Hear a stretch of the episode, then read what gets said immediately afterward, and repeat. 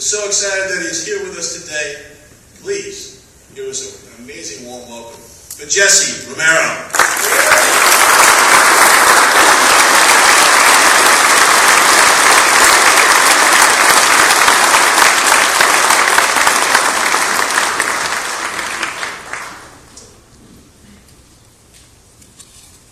Testing, testing. All right, let's begin. name of the Father, Son, and the Holy Spirit. Amen. Amen. Oh Lord, open up my lips so that my mouth may proclaim your praises. Lord, give me the tongue of an angel that I may speak the truth in love. I pray this in Jesus' mighty, holy, powerful, sweet, precious, majestic name through Mother Mary's intercession, the intercession of all the angels and saints. Amen. Amen. In the name of the Father, Son, and the Holy Spirit. Amen. My brothers in Christ, we are living right now in some very evil times. Very evil. St. Paul says in Ephesians 5.15, he says, Live as wise men, not, not as unwise men, because the days are evil. There are three forces that want to take over planet Earth. Three. Secular humanists that run this country, secular humanists, moral relativists that run this country. They pull the levers of power. Their father is the devil. Read the Bible, 1 John 5 19. The Bible's very clear. It says, We are of God, comma, and the whole world is under the power of the devil. 1 John 5 19. The devil's the father of secular humanism and moral relativism and all these other isms that contradict the gospel of Jesus Christ. You got a second team that's trying to take over the world Islam. I have a lot of CDs on Islam. Okay? They're not politically correct, so you may want to watch who you share them with. They're truthful. I'm not into PC, I'm into RC, Roman Catholicism. Yeah.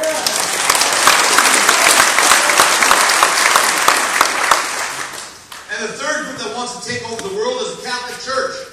Three groups secular humanists, Islam, Catholicism. That's it. A, B, or C. We have been given orders by Jesus Christ Himself to take over the world, to build up a civilization of life, love, a culture of life and love. Jesus Christ told us in Matthew 28 19, Go therefore to all nations and baptize them in the name of the Father, and of the Son, and of the Holy Spirit, and teach them everything that I have commanded you, and know that I will be with you always until the end of time. We have been given orders by Jesus Christ. We are soldiers for Christ, not sissies for Christ, soldiers for Christ. Now, so what's the calling of a Christian? Our calling is know our faith, live our faith, spread our faith. Here it is. What's our calling as Catholic Christians? Know our faith, live our faith, spread our faith. Every single one of us is called to do that. You know why? The other two teams are doing it. Secular humanists are trying to destroy our church. Do you realize that there's 70 million Catholics in the United States of America? Only 17 to 20% go to Mass on Sunday.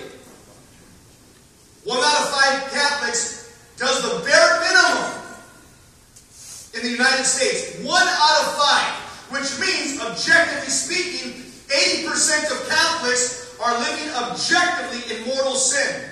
If they're not going to Mass on Sunday, paragraph 21 81, with full knowledge, deliberate consent to the will, missing Mass on Sunday, violation of the third commandment, great matter. Who's taking them out of church? The secular humanist, the moral relativist, the father of lies. And then over in Europe, the biggest conversions to Islam in Europe are Catholic women. Why? They haven't been evangelized. That's why. And so, as Catholic men, we're called to first of all know who Jesus is. If Jesus is, you're not going to be able to evangelize. So I'm going to make it very quick right here. And I hope you never forget this for the rest of your life. I'm a retired cop, so I know a little bit about police lineups. I've conducted dozens of police lineups in Los Angeles, in the Los Angeles County Jail, Bauchet Street, downtown LA. And so, according to the Supreme Court, you put the suspect there, but you have to get five other individuals that look like him. Same height, same weight, same skin color, same nationality, same age range. It's called a six pack. The victims on the other side, there's the one sided glass window where only the window the victim can see inside, the suspects can't see the victim. And we say, okay, this is Garcia. Who stole your purse? One, two, three, four, five, six. She says it was number three, without a doubt. All right, he's getting booked. He's going to go to preliminary hearing. You pointed him out. Let's do the same thing so you could know why we follow Jesus and why he's worth living for and even worth dying for. Let's line them all up. Anybody who claims they speak for God, line them up. Buddha front center. Confucius front center. Muhammad front center. Line them up. Zoroaster front center. Archbishop Fulton Sheen says, Ask everybody four questions to see who speaks for God. They have to be able to answer those four questions satisfactorily. If they can't, they're fired. Mr. Buddha, I got a question for you. Number one, were you pre-announced? Before, when, before your birth, were people announcing, sages, wise men, historians, were they prophesying your birth, yes or no? No? Mr. Buddha, how many miracles did you perform? Zero? Hmm. Mr. Buddha, third question. Did you teach things that were reasonable, yes or no? What? You taught reincarnation? That's unreasonable. That's silly. Mr. Buddha, when you died, what happened thereafter? Did you rise from the dead? No, you didn't rise from the dead. Thank you for answering those four questions. Sit down.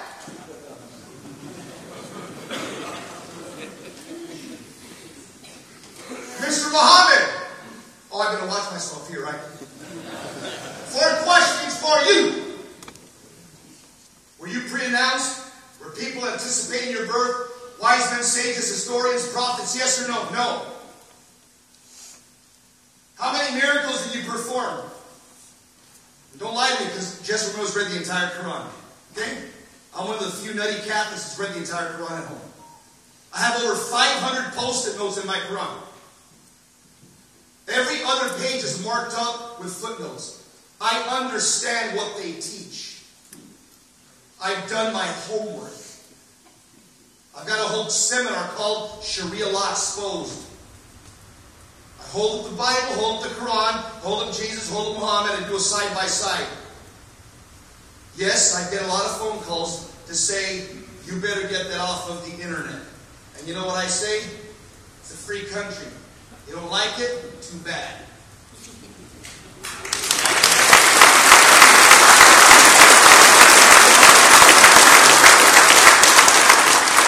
Mr. Muhammad, how many miracles did you perform? And don't lie to me because I read the Quran. Zero. Thank you very much.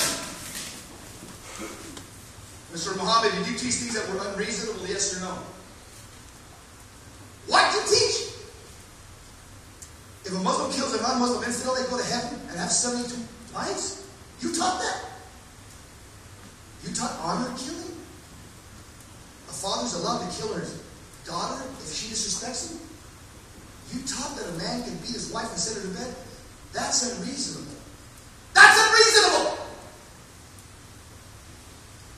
When you died, what happened? Did you rise from the dead? No. Thank you for answering those four questions. Sit down! Take anybody! Anybody who says they speak for God. Fulton Sheen says, ask them those four questions. Where did I learn this? I'm not that smart. Chapter 4. Life is worth living. It's called Light of the Claims by Archbishop Fulton Sheen. So you're like saying, wow, Jesse's smart. No, I'm not. I just plagiarized. Thanks be to God, we had a brave bishop who wrote like that. Jesus Christ of Nazareth. Next, number one, were you pre-announced, yes or no?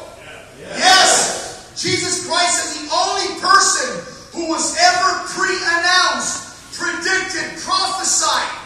In fact, the Old Testament, the Greek Septuagint version says there are over 300 prophecies that speak about the birth, life, death, suffering, resurrection, ascension, miracles of Jesus Christ with specificity. Number two, Jesus Christ. How many miracles did you perform? Ah, Matthew, Mark, Luke, and John, just what we know of. The Bible says he performed 36 miracles. 36. That means Jesus Christ did things that were supernatural.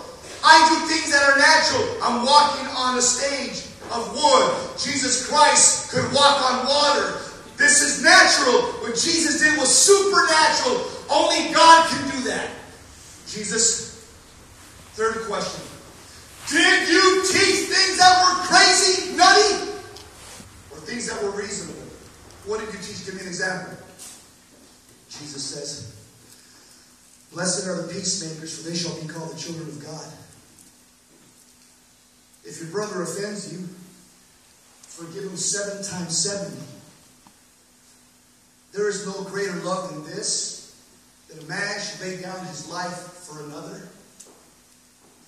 Come to me, all of you who are weary and heavy laden, and I will give you rest.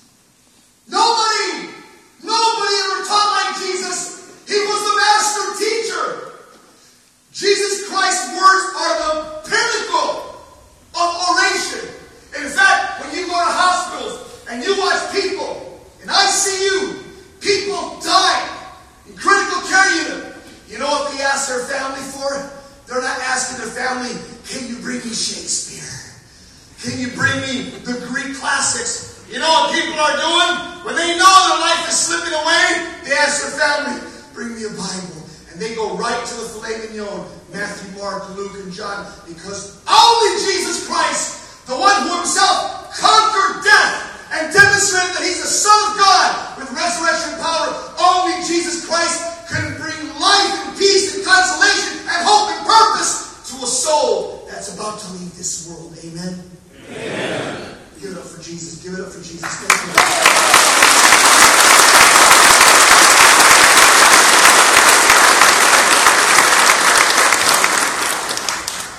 Oh, by the way, P.S. Not only did Jesus Christ perform 36 miracles, the Bible says he performed 26 exorcisms. 26. You know what that means? Jesus Christ, Son of God, stepped into the octagon 26 times against Satan. And you know what Jesus Christ's record is? 26 and 0.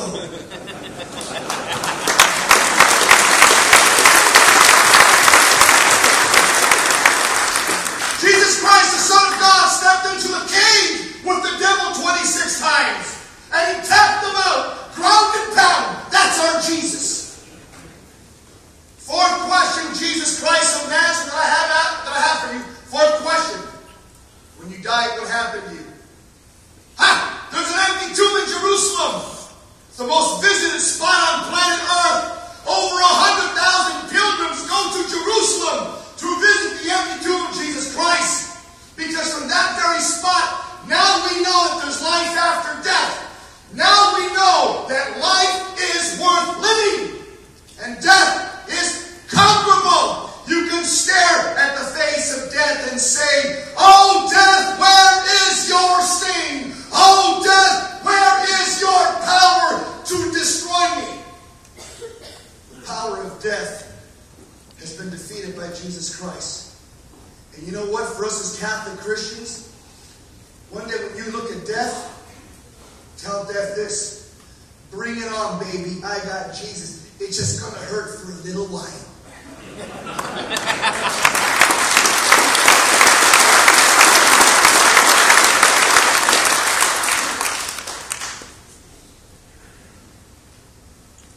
Jesus Christ,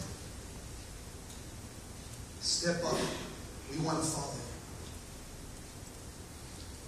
Do you see how simple that is? Even a fourth grader could understand what I said.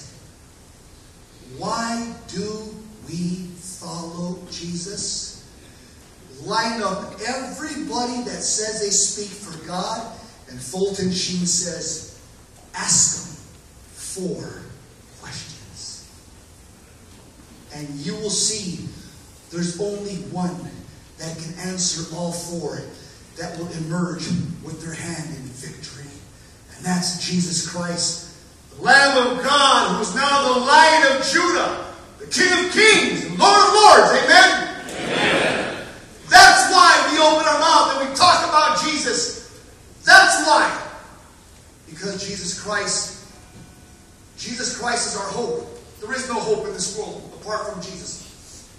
Your hope ain't money. Your hope isn't your popularity, your college degrees. All that's just going to end at the grave. You're not going to take nothing with you. The only thing you're going to take to the other side is a heart full of faith. The only treasure that you have in heaven right now is your Catholic capital that you're storing right now in heaven. You will take nothing with you. And that day's coming. 100% of us are going to die. When you enter into eternity, into the vortex of eternity, there's only two teams in eternity winners and losers. I hope and pray that you're part of the winning team. And that team's called Team Jesus. I hope for the rest of your life you're wearing that jersey proudly. I'm part of Team Jesus. Because you know what? The game is fixed. He won on Calvary. We're just engaged in mop up operations. The battle's already been won. There's a lot of blood to mop up, but that's all we're doing. It's been won! Don't drop that mop! Put your hand in the shovel and don't look back. You'll turn to salt. Keep your eyes on Jesus. Hebrews chapter 12, verse 2, the author and finisher of our faith. Amen? Amen. A couple of years ago, I was speaking at a men's conference. I, I spoke at several men's conferences. You know why? Because I'm a blowhard. That's why. I'm a blowhard for Jesus. That's why they invite me. I'm also a blowhard over in California. Get this. In California, I'm the token Latino traditional conservative in Southern California. I get called once or twice a month to debate on Univision, Telemundo, Galavisión, Channel 34. I step into the lion's den with Spanish progressive liberals once or twice a month. I've been doing it for a couple of years now. I love it, man. I love it.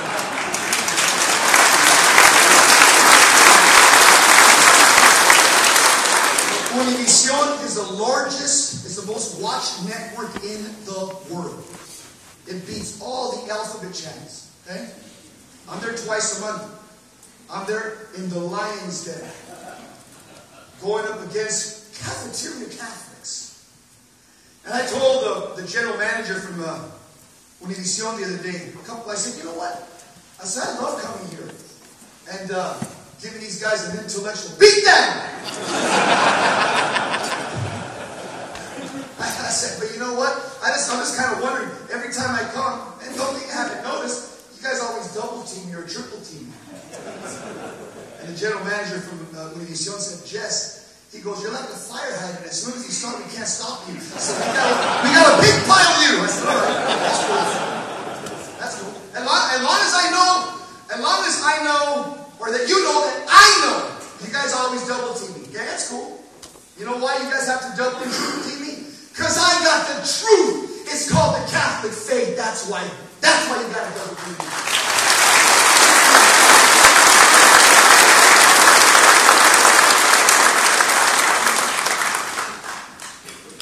I, I used to run a boxing gym over in East Los Angeles. And uh, I used to run my boxing gym like a church. My boxing gym was in the worst neighborhood in East Los Angeles. There's like four gangs on each side. El Maravilla, Mariana Maravilla, El Maravilla, Lopez Maravilla. Worst, the original gangs in Los Angeles, right there, the heart of it. I opened up a boxing gym. I ran it for like 10 years, being a partner of mine. And uh, I used it to evangelize quite effectively. In fact, if you want to see me uh, in my boxing gym, you can go on YouTube, type in Jesse Romero Boxing Coach, and you can see me. They would go in there, sometimes they'd record me training uh, fighters and stuff. I had a big crucifix on the wall. I had a huge crucifix on my boxing gym. And I told all my fighters, pros and amateurs, there's no cussing here. This is a no cuss zone. Okay? Some of the some of the biggest things I won't mention them because I don't want to give them a forum. They fly into East LA because that's like where all the boxing gyms are at in California. There's like 40 boxing gyms, so they fly in there to get some sparring time before they fly to Vegas. I threw out from my gym some of the biggest names in boxing. I said, hey, dude, I said, you can't be talking like that. Well, you, dude, you know who I am? I know who you are. This is my gym, bro, okay? You don't like the rules and you gotta leave. Are you kidding? Dude, I pay rent here. I understand. Here's your money. See ya. I throw some of the biggest names in boxing from my gym. You know why? My gym was the Lord's gym. There was this kid I arrested. He was a tagger. And one day I said, dude, you know what? Instead of instead of uh, taking you to jail, I'll tell you what.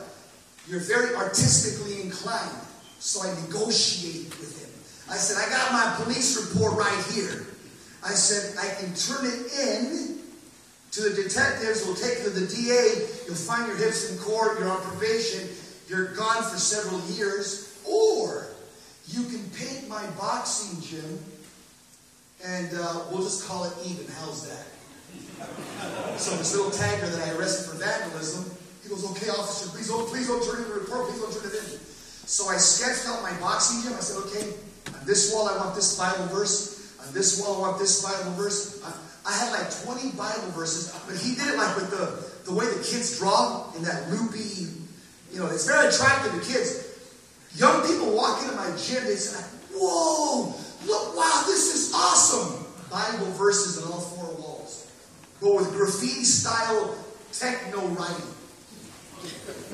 And what I'll do, when we run the, the gym, in the mornings I train the pros, in the afternoon I train the amateurs, when we run the gym, I walk around with a microphone like this. Shorts, tank top, and I'd be quoting the Bible verses. Guys are hitting the bags, jumping rope, shadow boxing, sparring in the ring, push-ups, sit-ups. And I'd be walking around with a mic like this from three to five. I can do all things through Christ who strengthens me. And the boxers, pros, and amateurs, they'd be hitting the bag. Go, I can do all things through Christ who strengthens me. I had all these Bible verses on the wall. There was never any fights there. All the gangs from East LA came. They came to train there. That was a, they knew that place was a place where the gospel was preached and lived. And it was a cop that most of them hated because I arrested half of those guys. but then you when they stepped in the gym, I said, man, this is Jesus time right here, okay? You keep your hatred at the gate right here. You walk in here, okay? This gym belongs to Jesus. See, these are little subtle ways to evangelize. Little subtle ways. You gotta, you gotta try to find that we gotta be like electricity, like water. Just find our way in. How can we share our faith through wherever you're working at? It doesn't matter. Every one of you, I don't care what you do, you're a teacher, you work for the post office, you work for the fire department, you got your own business. What you really are, 24 hours a day, you're, you're undercover for Jesus. You have to look at opportunities all day long, wherever you're at, to share your faith with somebody. Because there's so many people out there that are lost. So many people out there that need hope. So many people out there that need to know about the love of God, a place called heaven. So many, so many, so many people that need to know about the last four things. There will be a time of death, judgment, heaven, and hell. I'll give you a story death, judgment, heaven, and hell. A couple of years ago, I spoke at a men's conference over in Wisconsin. It was a suburb of Milwaukee. I was invited by the Knights of Columbus. I left on Saturday because I had a men's conference on Sunday, so I had to leave on Saturday afternoon. They got a, they uh, got a taxi cab for me, whisked me off to the airport. Generally, everywhere I travel, I always got my demon chasing St. Benedict's medal on. It's a conversation starter in an airplane. Walk through the airports, people go like this. Flight attendants, pilots, everybody. Walk around, it's a conversation starter. Plus, it's also a powerful sacramental against evil spirits. Oh, yeah, this thing is powerful. Blessed by a Catholic priest with the exorcism prayer. In the back, in fact, there was actually an exorcism prayer. It says, Crux Sancti Patris Benedicti, Crux Sancta sit mihi lux, non dracus sit mihi lux, Padere cor Satana, non suade mihi vana, sud mala quae in se venena vivas e just, in nomitum nostro presentia muniamur, gloria Patri, et Filii, et Spiritui Sancti, sicut era in principi, et nunc semper et in secula, seculorum. Amen. I would pray this with drug addicts. When I would arrest them, I said, dude, I need to pray for you before I take you to jail. I must have talked to about a thousand people in the back of my police car in handcuffs and shared the Catholic gospel with them. Was that legal? No, I don't care.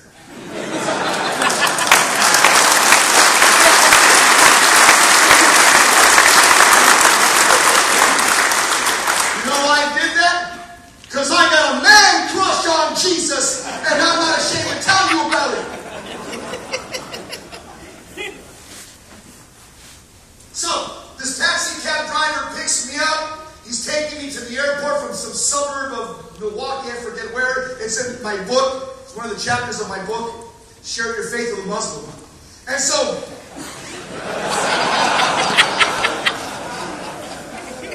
it's not a politically correct chapter. Alright? But it's correct. So um, he's taking me to the airport, and he looks at his the rearview mirror, and he sees my Saint Benedict. And again, I tell you, it's a conversation starter. Okay? In the plane right over here, a Hindu was sitting next to me. What, what's that? And I ended up telling him why Hinduism is incomplete, why he needs Catholicism. the, the plane right over here. He wouldn't have asked me that question if he didn't see this. He was reading the Begat, the Begat, the Bhagavad Gita.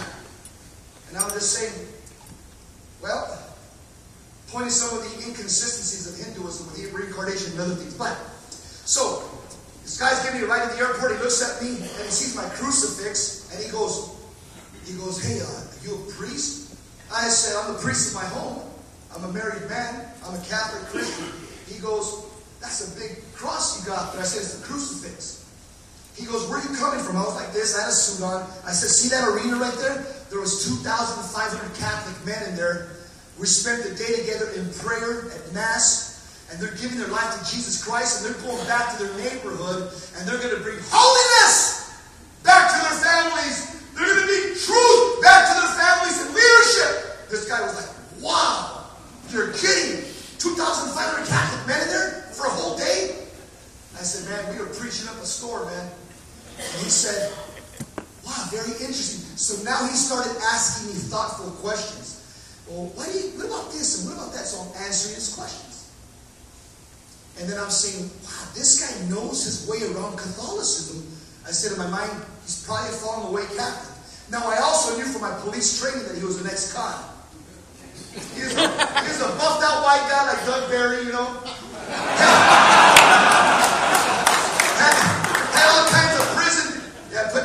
prison tattoos. He looks like Aryan brother. This guy had like, you know, lightning bolts on his neck and, you know, Aryan AB over here and swastikas. So I can tell he had prison gang tattoos. He'd been in the joint and he was part of the white supremacist prison gang group, which are, they're pretty big. You know, over in California, they're pretty big. So I knew what I was dealing with. So I said, okay, this guy, he knows his way around Catholicism. So he's a fallen away Catholic that's probably just been recently discharged from state prison. His mind's been corrupted by the Aryan Brotherhood and the white supremacist ideology. So, hey, I looked at myself when I got 20 minutes to the airport. I'm going to keep talking to him. So then I asked him, hey, hey, bro, are, you know, you understand your way around Catholicism. Are you Catholic? Then all of a sudden, his voice, his tone, his demeanor changed. He goes, oh, I used to be Catholic. He goes, but now I'm, and then he even changed his voice. He goes, now I'm Muslim. He even put like a third tone. I said, oh. So then I play kind of ignorant, you know, as, as somebody who doesn't know, uh, as somebody who's never read the Quran, make him think that. I've read the whole thing. I'm like, yes, it's going to be a good conversation. Yes. so I said, really? Wow, I'm very curious.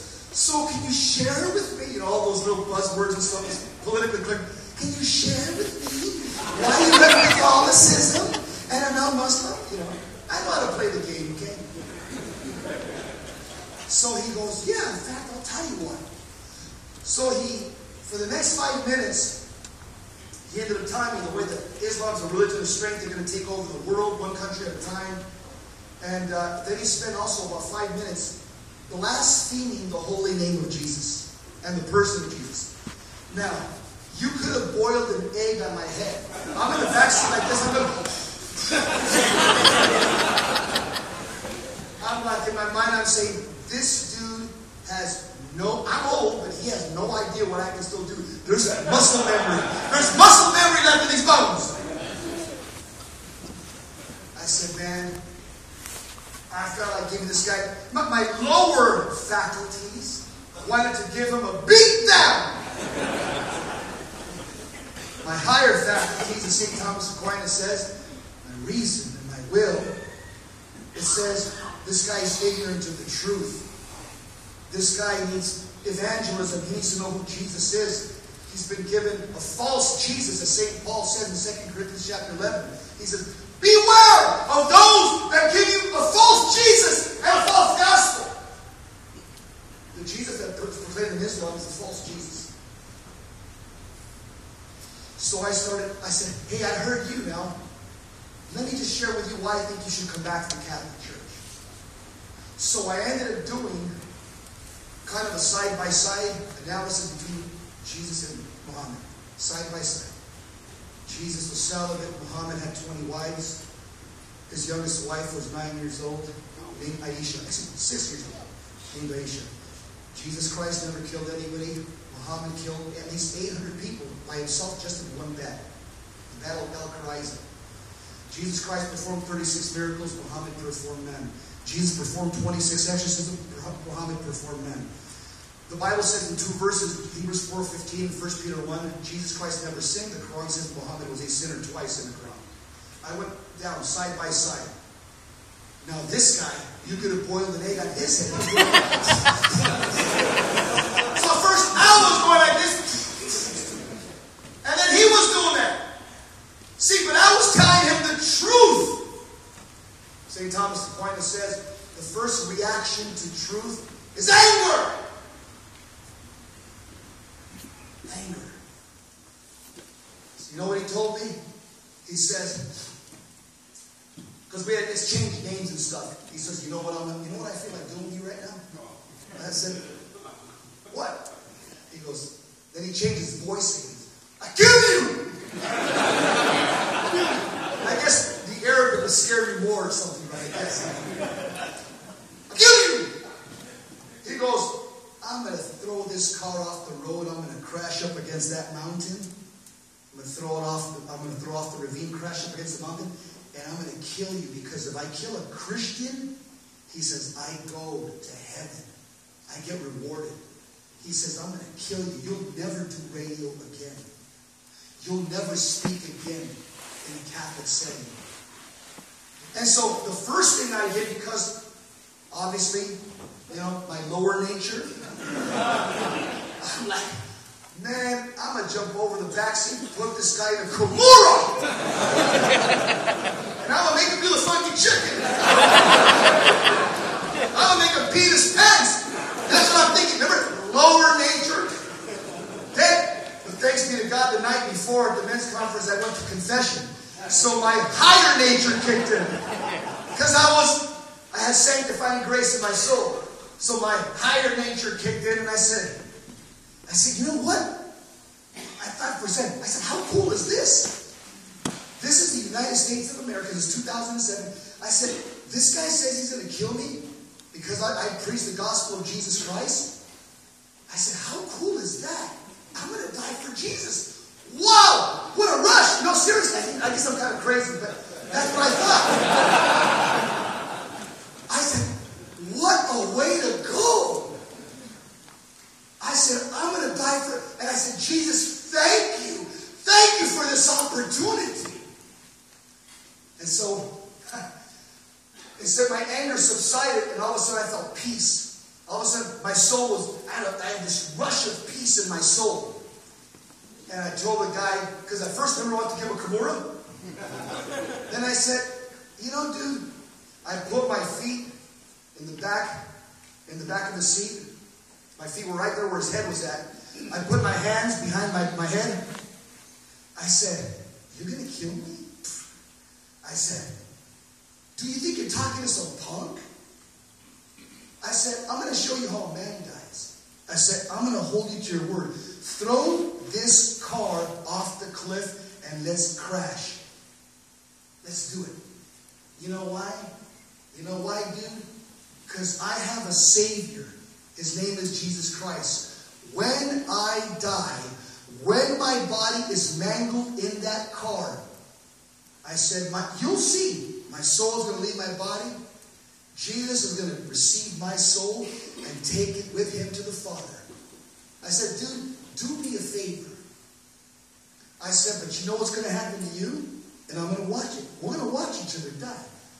I'm going to watch your soul, your dark soul, your wretched soul leave your body, and you're going to hell. Because you spent the last five minutes in this car as a former Catholic, a baptized Catholic, you blasphemed the holy name of Jesus for five minutes. You said things that were unspeakable. I said, dude, you're done. I put my hands behind my head. I said, let's go. I'm ready. Are you? You ready? Then, just to, I guess to agitate him a little bit, maybe I'm an agitator. I leaned over from the seat and I went right to his ear. I said to myself, you know, this guy's going to kill me, he's going to hear the gospel on the way out. so I'm like six inches from his ear, invading his space. And I'm like saying, For God so loved the world that he gave us his only begotten Son, Jesus, that whoever believes in him shall not perish but shall have eternal life. For God did not send his Son into the world to condemn the world, but that the world may be saved through him. John 6, 53. Unless you eat my body and drink my blood, you have no life in you. He who eats my body and drinks my blood, I will raise him up on the last day. For my flesh is real food, and my blood is real drink. Unless you eat my body and drink my blood, you have no life in you. I'm right there. And he's like this. He's driving. He's going like this.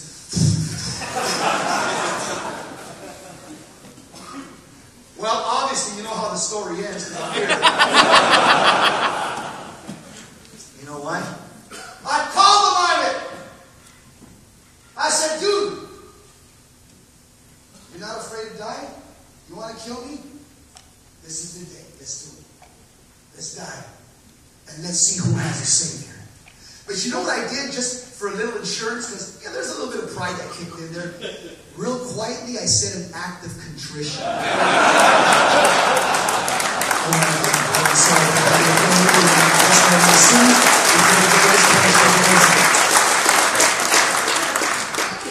You know, because hubris was kicking in.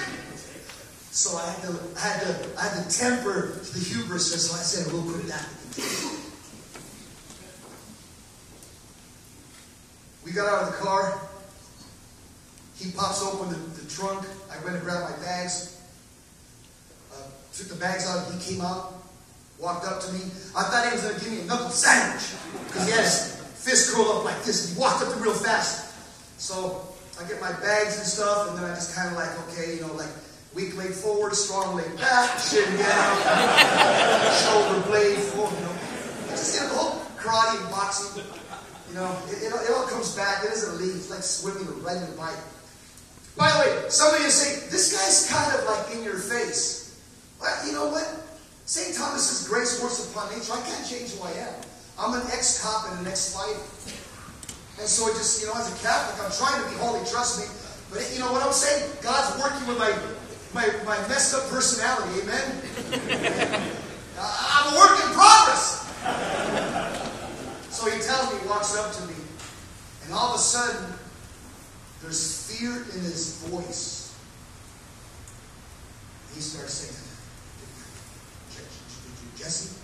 I said, yeah, yeah, what is it? Remember, I'm in my, I, I'm on my, got a little distance here. I'm in a position of like, you know, I can defend myself. And I, he, Jesse, I said, yeah, what is it?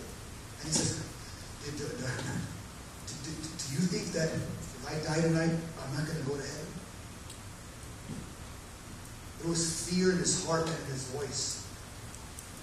You know why? Because he heard the truth. He didn't hear political correctness. Imagine if he would talked to another Catholic, like a cafeteria Catholic. What would they have said? Oh, hey, we're all going to heaven. It's all the same. Universal salvation. Let's hold hands and sing kumbaya.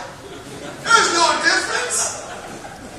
All religions, we just poke a different side of the elephant, but they all lead the same way. I said, dude, you asked the right person. I said, listen to me. You're a baptized Catholic. You're one of us. With your mouth, you have utterly rejected the lordship and kingship of Jesus Christ. And not only did you reject him, you blasphemed his name. I'm telling you right now, if you don't repent and come back to the Catholic Church and renounce Islam, you will not be saved. You're not going to make it, dude. I'm telling you. He walked away, his legs were like a rubber band. He like He was affected, you know why? He heard truth. That's why. And as Catholic men, you know what? We don't evangelize anybody. I don't know where he's at today. I've never evangelized one person. God does it. We're just called to be faithful and open our mouth and share the truth from our heart. Leave the rest to God. God is in the business of changing people's hearts. We are in the business of evangelization, which means scattering the seed and praying for the seed that we scattered. And the rest is up to God. Amen? Amen. I want to end with one last, a little story here. I got three minutes. You'll like the story. Because uh, I want to tell you guys, don't quit. Don't quit when you want to quit. Remember this story famous Catholic boxer in the 19th century. It's a powerful story. John L. Sullivan was the best heavyweight champion in the world in the 19th century.